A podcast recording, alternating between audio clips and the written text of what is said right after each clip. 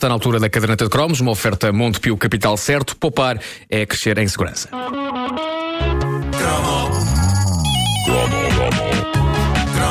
O que está a ouvir é uma repetição. É uma repetição. Se houver referência a coisas que já aconteceram, não é estupidez. É uma repetição. É porque se trata de uma repetição. É uma repetição. Repito,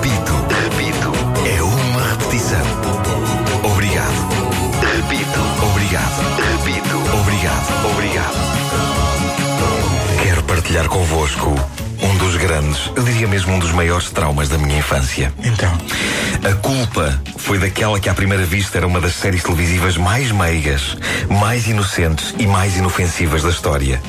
Uma casa na pradaria. mas o que foi? Qual exorcista qualquer, uma casa na pradaria, em particular um episódio específico de uma casa na pradaria, deixou-me marcas para a vida. Posso dizer que nunca mais pude dormir inteiramente descansado.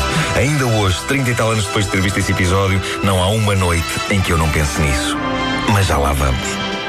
Uma Casa na Pradaria era uma série americana produzida entre 1974 e 83 que narrava as aventuras de uma simpática família que vivia, adivinhem onde? Numa casa Na pradaria. Certo. Eh, eu É onde, gosto... se compra, onde, onde se compra o pão? Um perão, exatamente. Eu gosto, eu- mas eu gosto de títulos assim. eh, não dão grande margem para dúvidas sobre o conteúdo da série. Uma Casa na Pradaria, está dito. Eh, a série era protagonizada por esse ícone televisivo da nossa infância e adolescência, que era Michael Landon, famoso por fazer sempre papéis tão bondosos que eu só imagino que não deve ter sido a vida dele fora das séries. Eu acho que o Michael Landon não podia irritar-se nunca no trânsito. Ele era um anjo na terra. E eu só imagino querer insultar um bandalho qualquer no meio do trânsito e a pensar: respira fundo, Michael. Ah, respira fundo. E depois abria a janela e dizia. "Ah,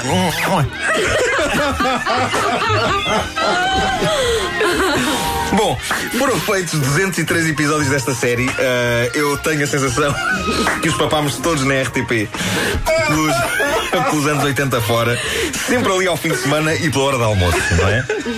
Era uma clássica série de hora de almoço esta. Ah, já ninguém passava sem o momento queriducho em que as gaiatas corriam pelo meio das ervas. Lembram-se? Era sempre Sim, sim, estava o episódio. Ah, a série passava-se no final do século XIX e era, no fundo, uma espécie de cowboyada para senhoras.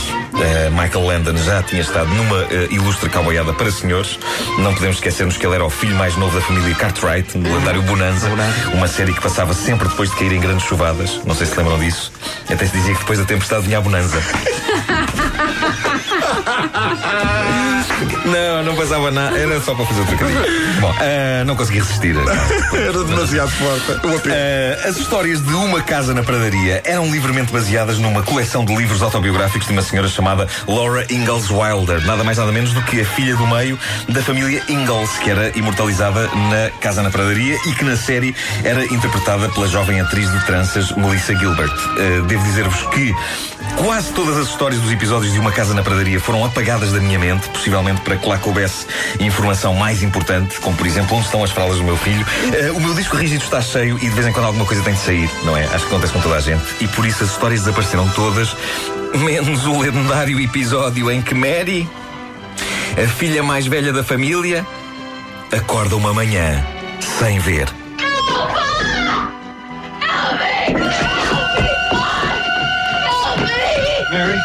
E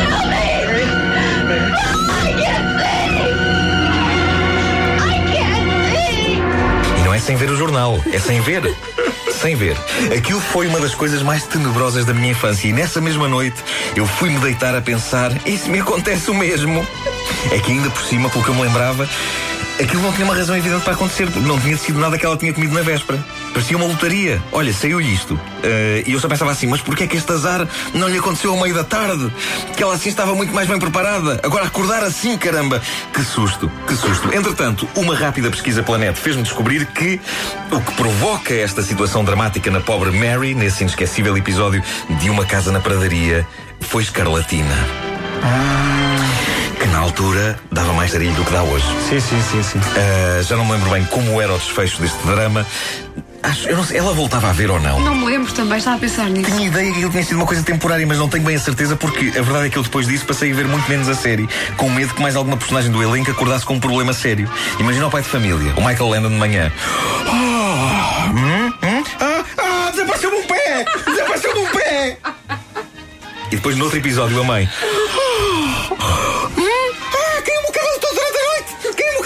Enfim, eh, uma casa na pradaria encantou-me eh, e assustou-me em doses iguais. Por um lado, todos nós queríamos fazer parte daquela família. Eles viviam naquela casinha de campo. Sim, senhor, que tinham os seus problemas e os seus dramas. Senão não fazia muito sentido haver uma série de televisão, não é? Se tudo corresse bem. Claro. Mas, genericamente, era uma série tão agradável como chá e bolachas. O que tornou ainda mais perturbante esse famoso episódio que ainda hoje me faz acordar à meia da noite aos gritos, fazendo-me sentir a jovem Mary. Aliás, eu quando comecei a andar com a minha mulher, com a Ana, eu disse-lhe: se eu acordar à meia da noite aos gritos, por favor, chama-me Mary. E então? Que é para não ser um corte demasiado subido com o mundo do sonho, porque isso pode ser complicado. Claro. E assim faz ela. Mary, tem calma, Mary. E eu aos gritos: ai, ai, ela tem calma, Mary, tem calma. Enfim, é tramado um homem português de 39 anos do século XX ter uma gaiata americana de 12 anos do século XIX dentro de si, pá. Já mandei informar se existem compromissos para tratar disto, mas na farmácia não me conseguiram ajudar.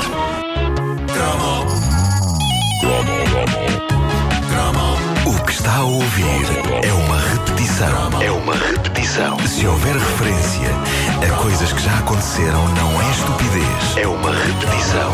É porque se trata de uma repetição. É uma repetição. Repito, repito. É uma repetição.